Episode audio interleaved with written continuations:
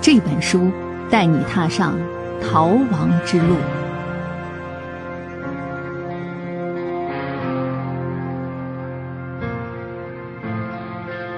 大家好，我是洪翔，今天要给大家带来一本国际新书——美国作家科尔森·怀特海德的《地下铁路》。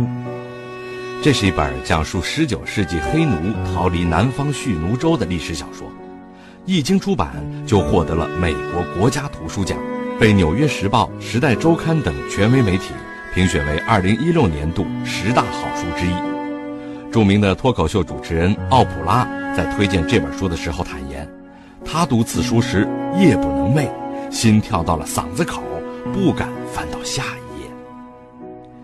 这到底是一部怎样的小说？为什么如此抓人眼球呢？接下来。就请您跟随我的声音，一起踏上这段艰苦而曲折的逃亡之路。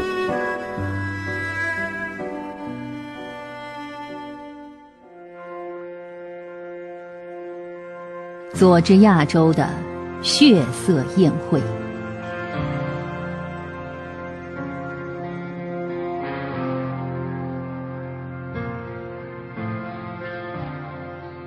西萨第一次提议一起往北方逃的时候，克拉拒绝了。那天啊是老乔基的生日，是个星期天，黑奴们有半天的休息时间。在奴隶主宣布休息后，他们便把大桌子从厨房里拖出来，在上面摆满了食物，汤在锅里翻滚着，小孩子们在周围嬉戏打闹。通常。克拉会为宴会提供一些蔬菜，不过现在他的小园子里什么都没有。老乔基是种植园里最老的奴隶，白人们已经不管他了。奴隶主老兰德尔对乔基的生日从不过问，他的两个儿子接手种植园后也很少出现，日常的事务通通交给一个叫康奈利的手下打理。通常黑奴是没有生日的。所以老乔基总是随便在一年中挑选一天当做自己的生日，那天总是在星期天，有时候是在蒙蒙细雨的春天，有时候是在收获的季节之后，有时候他会忘记，跳过一整年。格拉也不知道自己的生日，他只知道是在一个冬天，不过他清楚地记得自己降临在白人世界的那一天。可惜，这并不值得纪念，甚至这一天应该被彻底忘记。正当克拉在厨房里走神的时候，西萨进来了。西萨是奴隶主一年前买回来的奴隶，他走过来对克拉说：“克拉，我能跟你说句话吗？”克拉抬头望着他：“我要回北方去。”西萨的口气很坚定，也不管有没有人在偷听。他早就计划好了这一刻，他希望科拉能和他一起走。科拉听了，丝毫不为所动，这只是个恶作剧，或许是什么人指使西萨来和他开玩笑。他轻松地说：“你去北方，哈，我去吃东西。”说完，就朝着厨房门口走去。西萨抓住他的胳膊，轻柔但坚定地握着，一种请求的语气说道。我很快就要走了，我希望你能和我一起走，求个好运。克拉这才明白，是为了好运。在西撒眼里，自己多半像个护身符，幸运的兔子脚什么的。这时，室外响起了音乐，大家开始跳舞，所有人都感谢乔姐，感谢他挑选了这天过生日。他们围成一圈，又唱又跳。仿佛这个圈子将他们的灵魂和精神锁在了里面，把堕落和疲惫挡在了外面，让他们能够面对明天早上的苦难和之后每一天早晨的苦难，直到下一个生日的来临。不知跳了多久，每个人脸上都洋溢着幸福的笑容。科拉虽然没有加入，但也内心愉悦。忽然。音乐戛然而止，种植园陷入一阵死寂。是奴隶主兰德尔兄弟来了，跳舞的圆圈被开始破裂开，所有人开始一步步后退。很多人在心里计算着，究竟多远的距离才能最恰当的表达敬畏和恐惧。老乔基恭敬地说：“詹姆斯老爷，特伦斯老爷。”詹姆斯挥了挥手：“别因为我们停下，再唱一首吧。”黑奴们只能继续演奏。特伦斯握着手杖，在地上打着拍子。他的手杖结实而粗长，顶端装饰着一枚银色的狼头。他大喊道：“继续跳舞吧，你还有你！”所有人再次围成一圈，就连科拉也不情愿地置身其中，一边跳一边小心地观察两位奴隶主，就像其他人那样。这时，他发现了西萨。他站在厨房的阴影里，面无表情，很快就消失了。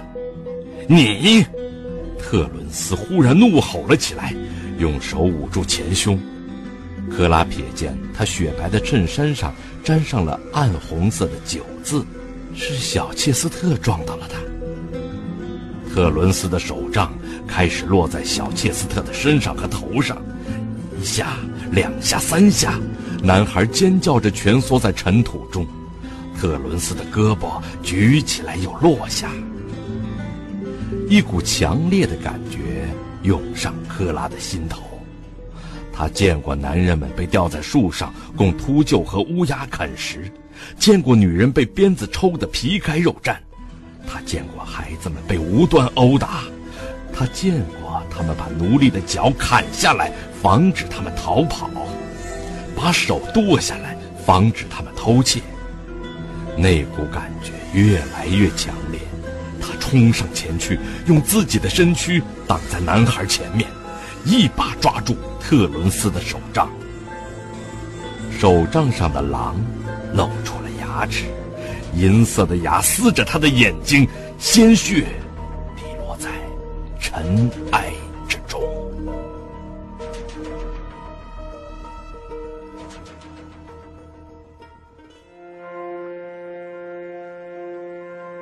科拉的出逃。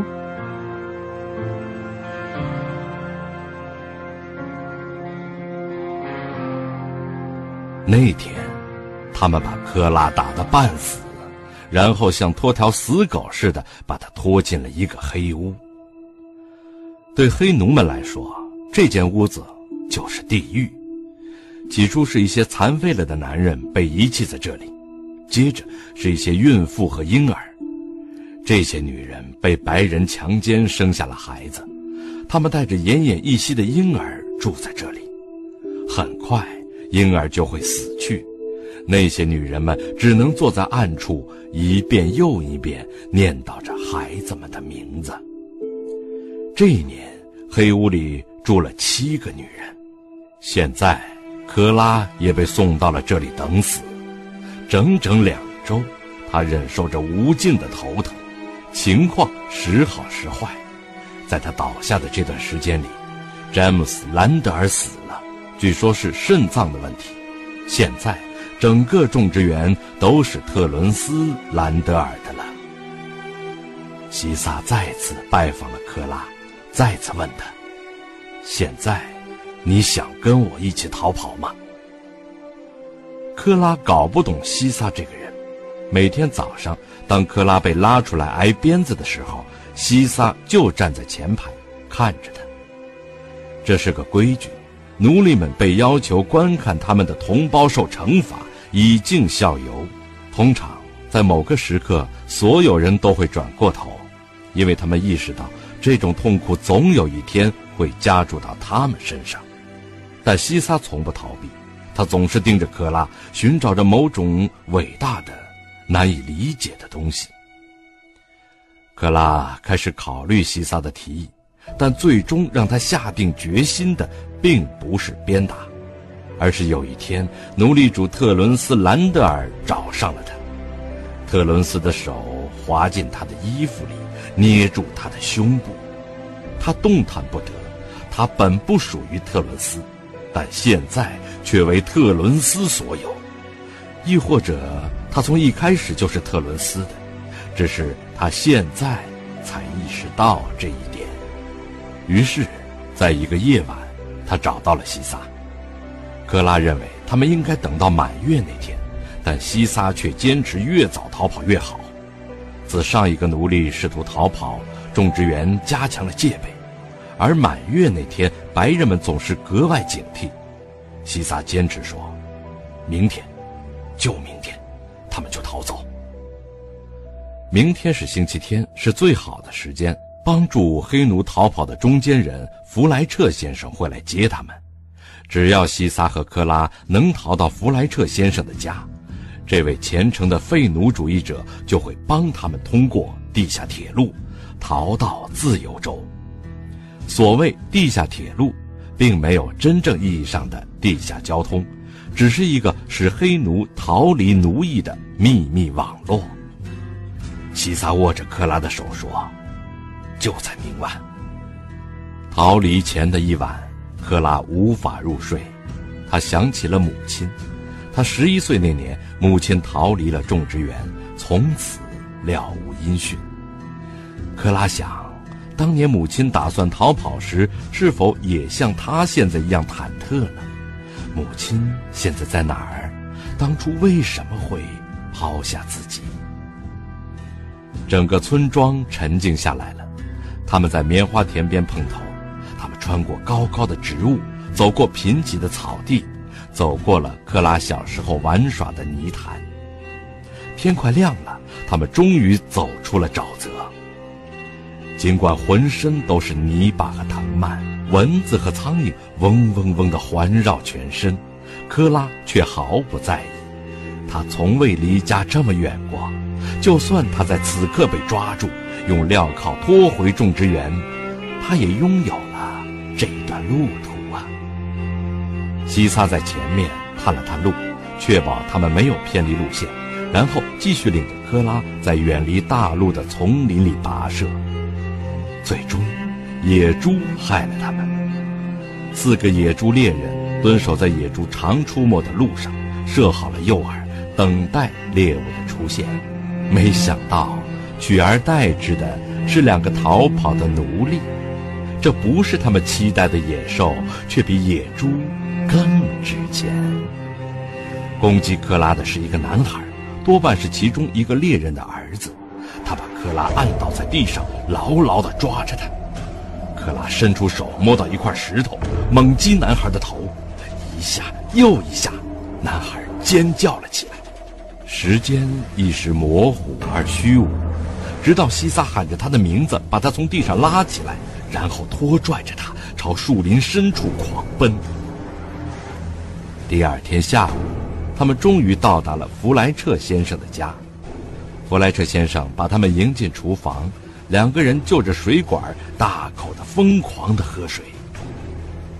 与此同时，奴隶主特伦斯·兰德尔已经发现他们逃跑了，赏金前所未有的丰厚，传单撒的到处都是。酒鬼、赌棍，甚至穷得连鞋子都没有的穷人，都想从他们的身上捞上一笔。更糟糕的是。被克拉击倒在地的那个男孩最终没能醒过来，他们成了凶手、杀人犯。白人们渴望着鲜血和复仇。就在这几天，已经有好几个民兵找上门来，他们向弗莱彻转达逃奴的消息，眼睛朝着房间的角落扫来扫去。弗莱彻先生决定冒险转移他们，他把西萨和科拉。藏在成堆的麻布下，放在车后的板条箱之间，蜷缩在马车厢里。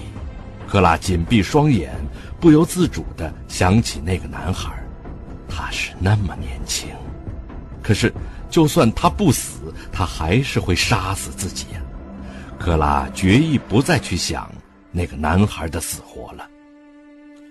阳光透过麻布的缝隙漏下来，克拉听着小镇上嘈杂的声音。他只能通过这些声音想象小镇的样子：人们急匆匆地去办差事，商店里人来人往，四轮马车的轮子压过地面。弗莱彻先生和熟人打着招呼，他们高声讨论着那个死去的男孩和逃跑的奴隶。那些声音离他们很近，克拉总觉得下一秒麻布就会被扯开，弗莱彻先生会因为私藏逃奴和凶手而被处以极刑，而他和西撒被送回特伦斯兰德尔的手上，遭受他无法想象的痛苦。他忍不住屏住了呼吸。很快，四周归于平静，只剩下弗莱彻先生一个人嘟囔着：“你得让他们追着自己的尾巴跑。”不知是在和他的马说话，还是和他们。克拉困得睡了过去。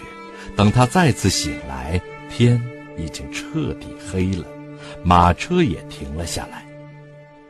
一个穿着灰裤子的男人。悄无声息地出现在他们面前。弗莱彻先生介绍道：“啊，这位是鲁伯利。”西萨怯生生地问道：“你就是负责人？”鲁伯利说：“应该说是车站代理。当我不为地下铁路组织工作的时候，就在自己的农场过过小日子。”弗莱彻先生准备和他们告别了。他说：“我的工作到此为止了，我的朋友们。”再见，保重。说完，他热情地拥抱了他们。他得在妻子发现之前赶回家。鲁伯利静静地看着弗莱彻远去，转身带着两个奴隶走上了小小的月台。一小时后，火车进站，西撒和科拉被塞进了一节车厢。车厢里只有一些干草堆可以坐。火车启动了。两个逃犯踉跄了一下，摔倒在干草堆里。克拉透过车厢的板条往外张望，只有延绵不断的黑暗。当他们再次踏入阳光的时候，已经到达了南卡罗来纳州。克拉抬起头看看太阳，不知道自己究竟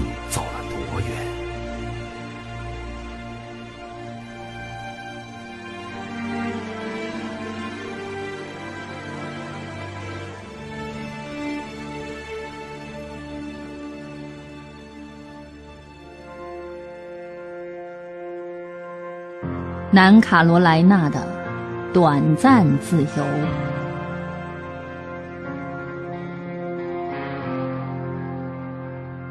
火车进站了，一个叫萨姆的男人前来接应他们。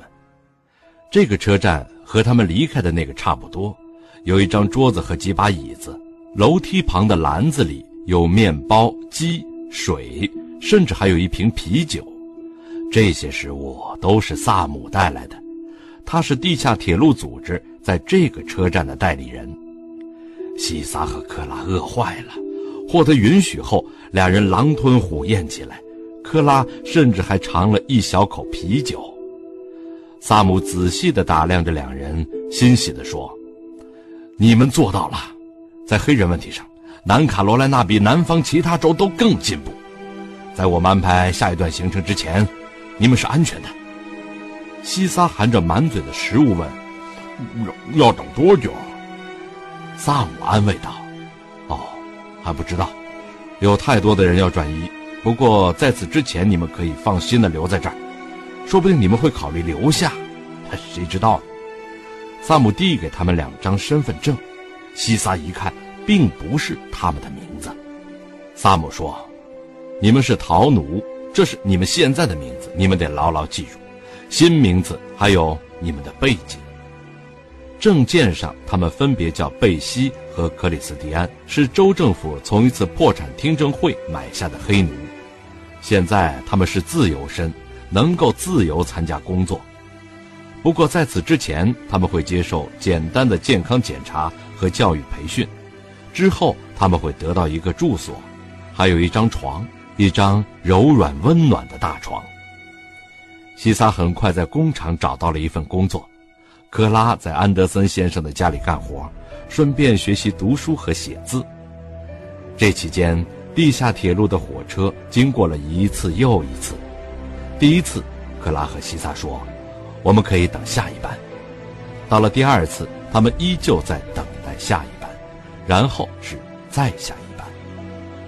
一个月以后，克拉对萨姆说：“我们想要留下，我们之前一直在犹豫，现在终于决定了。”这一个月的时间里，克拉胖了一些，脸颊圆了起来。他还买了一条崭新的蓝色连衣裙。他在安德森家的工作结束后，政府接待人员。安排他去博物馆成为一名演员，给前来参观的游客展示美国的历史。然而，此时提议他们可以留下的车站代理人却犹豫了。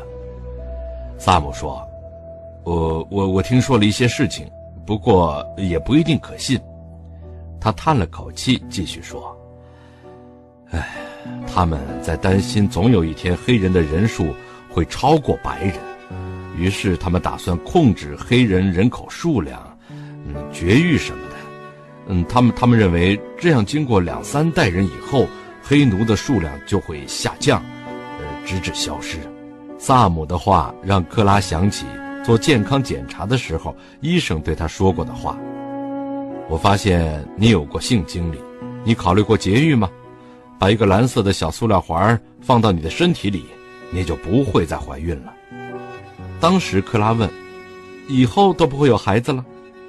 那个医生说：“我们接手的很多女性都经历过两到三次生育，节育对他们来说更好些。”克拉这时候才意识到，这都是谎言，看似为了他们健康着想的举动，其实暗藏着一个巨大的陷阱。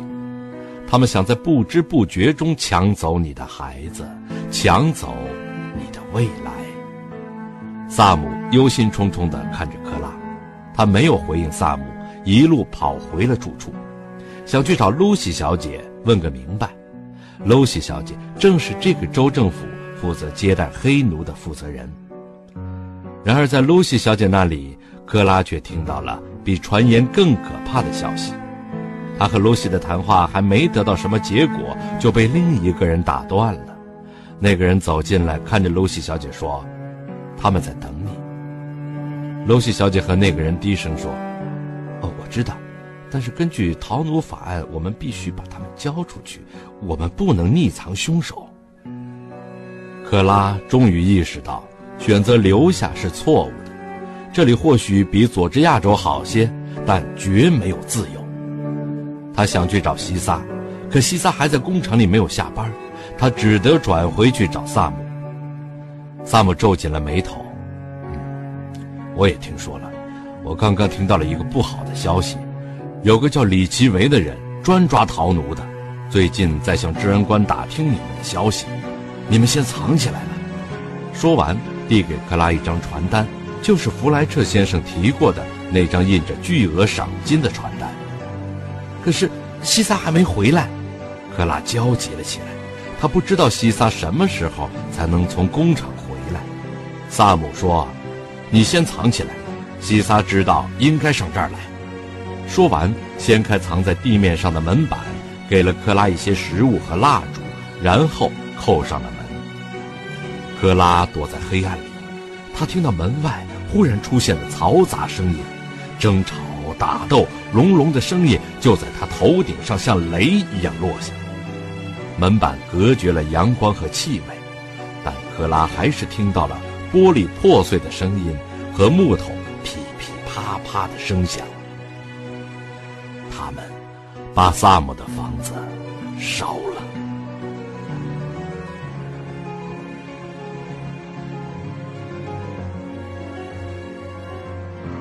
北卡罗来纳州的地狱。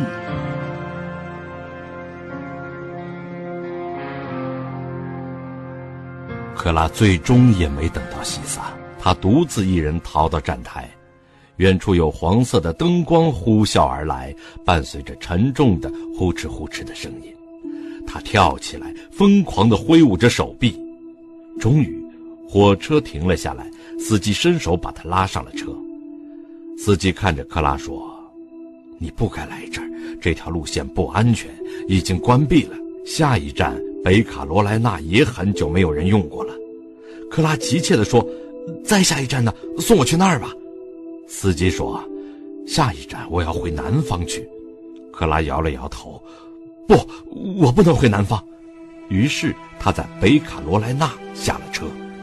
北卡罗来纳的车站代理人叫马丁，负责接应逃亡到这里的黑奴。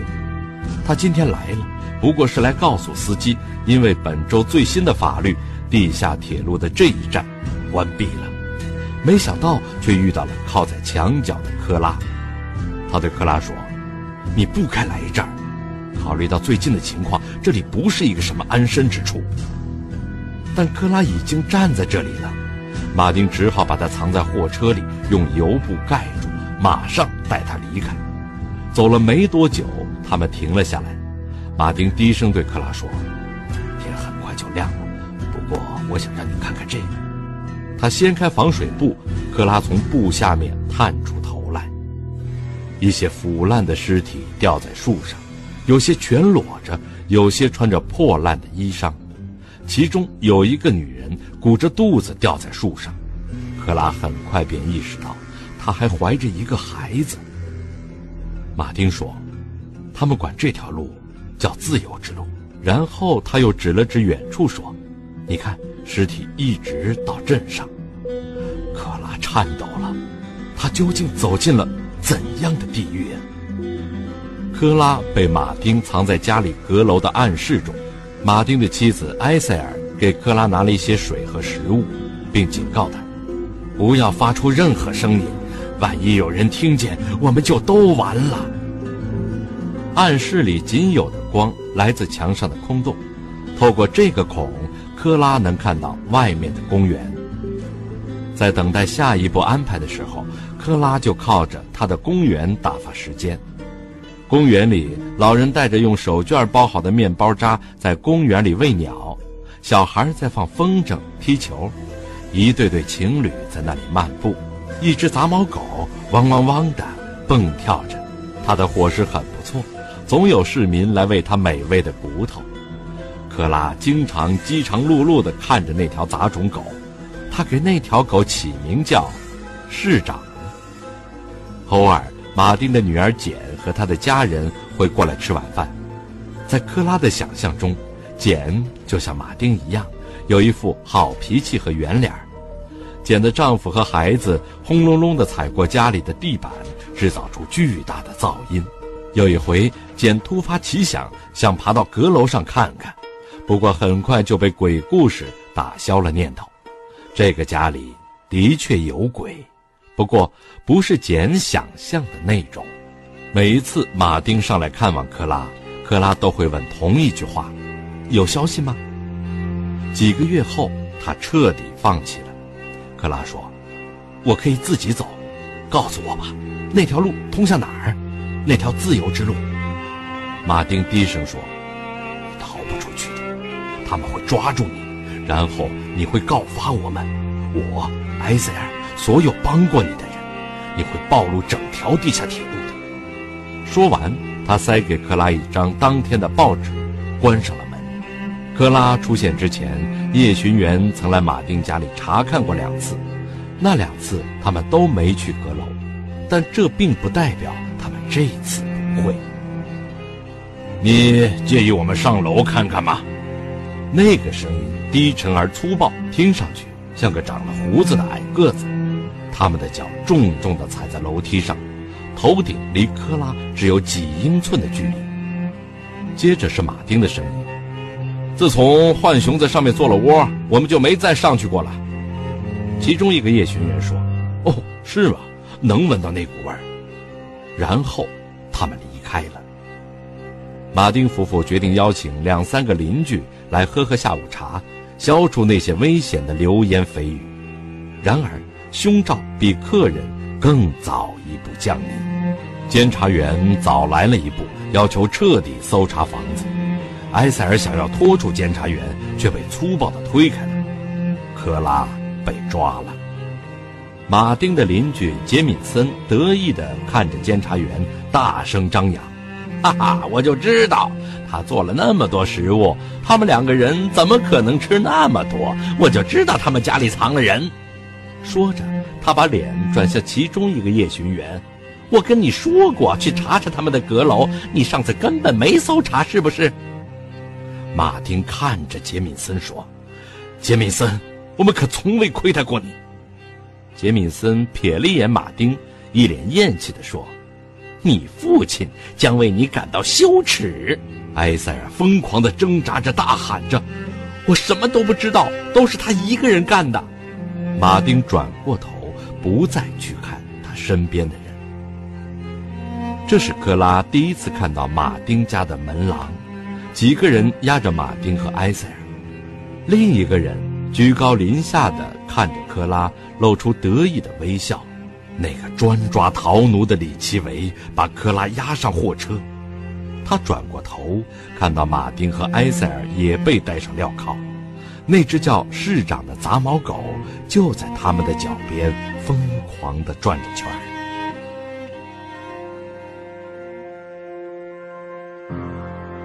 印第安纳隧道尽头的微光。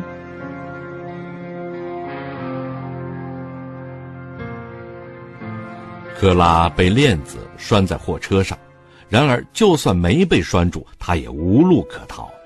货车上除了李奇维，还有一个叫波斯曼的男人，是李奇维的搭档。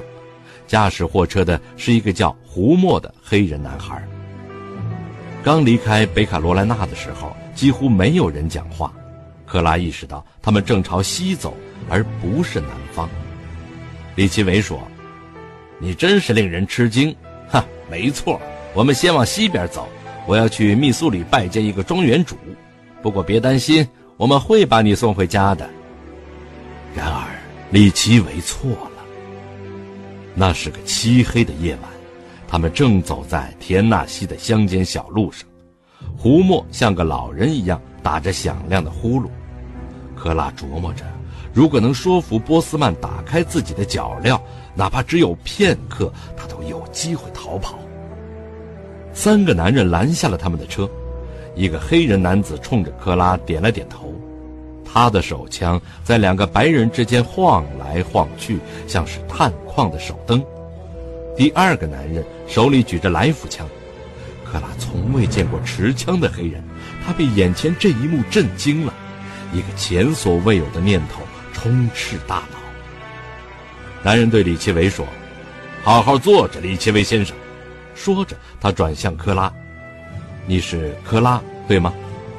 李奇维抢先一步回答说：“他是克拉，这个是波斯曼，那个是胡默。”听到有人叫他的名字，胡默猛地跳了起来，把手里的灯扔向男人，顿时火花四溅，男人开了一枪，李奇维扑向男人，两个人扭打起来。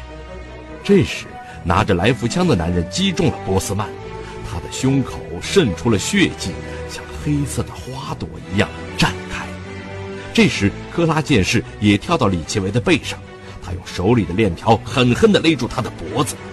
奴隶捕手渐渐软下，倒在地上。克拉抬起穿着木鞋的脚，冲着李奇微的脸狠狠踢了三脚，然后跟着男人们走了。在瓦伦丁的农场，克拉暂时安顿了下来。他甚至有了一间属于自己的房间。十一月的印第安纳州非常冷。但萨姆的出现让克拉忘记了糟糕的天气。萨姆为克拉带来的好消息是，特伦斯·兰德尔死了，再也没有人会来追捕克拉了。这周的例行集会上，重获自由的黑奴们开始讨论未来，不只是克拉的，还有整个农场和农场里的每一个人的。在瓦伦汀的农场，克拉暂时安顿了下来。不论瓦伦汀农场多么自由，印第安纳终究是蓄奴州，是一片被邪恶浸染的土地。他们开始讨论离去，去往更自由的北方。可是，一场恶战突然发生了。就在那天晚上，一群白人举着来福枪冲了进来，大叫着射杀眼前的每一个黑人。兰德第一个倒下，接着是罗伊。枪声、尖叫声，每一个人都在逃跑。人群之中，克拉看到了一张熟悉的脸，是那个开车的男孩胡默。他冲克拉眨了眨眼睛，然后高声大喊：“他们有一条地道，我听到他们说了，先生。”是李奇维回来了。克拉终于意识到，他从来都不是西撒想的幸运符，相反，是他把李奇维带到农场里来的。听说他的母亲就是从李奇维手里逃走的，现在又是他。李奇维无法忍受这一切，他需要复仇。哪怕特伦斯兰德尔已经死了，哪怕他的继任者不愿继续支付科拉的赏金，他也要抓住科拉，抓住这些逃走的黑奴。这时，一些人已经通过地道逃走了。李奇维让科拉带路。找到那个地道，克拉屈服了。他带着李奇伟走到地道口，他先走下楼梯，然后看着李奇伟弯下腰钻进地道，一级台阶又一级台阶。他耐心地等到李奇伟踏上第三级台阶，忽然伸出手，像铁链一样牢牢地勒住他的脖子。在滚下楼梯的过程中，科拉的头撞到了楼梯。手臂被身子狠狠压了一下，卡在最后一级楼梯上。李奇微在科拉下面做了缓冲，此刻正躺在地上一动不动。科拉挣开李奇微，冲向地道里的手摇车，拼命压动手摇杆，手摇车迅速往前驶去。他隐约听见背后传来李奇微的声音，好像在喊胡默。克拉不敢想，如果胡默追过来了怎么办？他只是更加用力地压动手摇杆，抬起下压，抬起，逃离有光的地方，朝着更深的黑暗，朝着未知的方向逃去。他一直跑，一直跑，不知道在这条伸手不见五指的地道里待了多久。他甚至累得睡了一觉，醒来后他继续往前走，终于。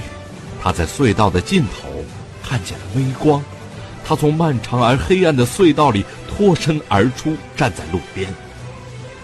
这时，一个白人男子突然开车过来了，他停下车来，问了一声：“嘿，你需要帮忙吗？”这一刻，赫拉终于自由了。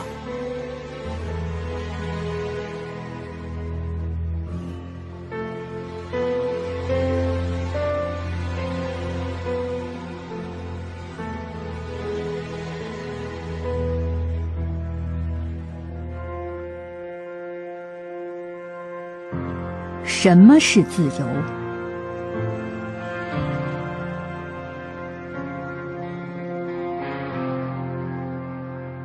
克拉的逃亡结束了，他终于站在了自由的土地上，肆意的呼吸着空气。在这场漫长的逃亡中，他几次想要就此停下，却又被迫继续奔跑。和地下铁路中更为英勇、更为坚定的乘客相比。克拉与其说渴望着将来的自由，不如说他只是想逃离曾经的苦难。于是，当南卡罗来州向他露出些许阳光后，他停下来了脚步，因为这里总比种植园的生活好些。当瓦伦汀农场向他敞开怀抱时，他停下了脚步，以为这里会成为他的归宿。然而，每一处他以为安全的栖身之地，都只是暂时的喘息。只要他还在蓄奴州的土地上，只要他还没有越过代表自由的边界，苦难和死亡就永远悬停在他的头上，摇摇欲坠。于是，他只能继续奔跑，直到获得真正的自由。这或许才是本书最深的意义。他从另一个角度向我们阐述了自由。自由并非只存在于那些最直截了当的渴望之中。当人们自以为渴求的另一些微不足道的、看似与高高在上的自由无关的事情时，它依旧在这些琐事的背后彰显着自由。它是一切的基石，是繁盛枝叶的根本。暂时的妥协终将让人陷入深渊，唯有像科拉那样一直向前，才能真正拥有哪怕最微末的幸福。好了，今天这本书啊，就和您分享到这儿。关于自由，您有什么想法呢？欢迎在评论区留言。我是洪翔，我们下次再会吧。